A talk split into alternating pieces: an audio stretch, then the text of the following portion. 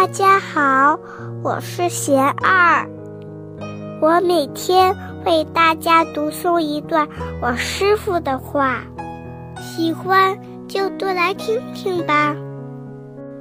我师傅说：“发心往上走，上坡路总是难的，方法可以调试。”心力不能打退堂鼓，人是修行的人，心是修行的心，外在才是修行之境，岂可一概而论？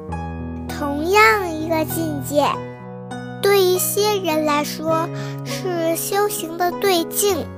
对另一些人来说，可能是增长烦恼的助缘。我师父还说，没有经过刻意的修行，人的内心都是散乱、没有定力的，控制不住妄想的产生。佛法中说。人的妄想就像瀑布一样，一个念头接一个念头，从无停息。佛法的修行，就是教我们如何去控制心念，如何把心安住在清净善良的念头上。